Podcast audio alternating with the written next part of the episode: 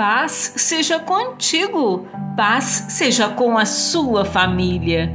Do Senhor vem a salvação dos justos. Ele é a sua fortaleza na hora da adversidade. Salmos 37, verso 39. Confie no Senhor seu Deus e ele não falhará com você.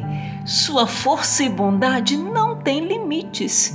Seu cuidado por você é implacável e ele garantirá sua salvação dos maus caminhos. Confie em sua promessa de salvá-lo e siga-o para todas as coisas boas. Aleluia!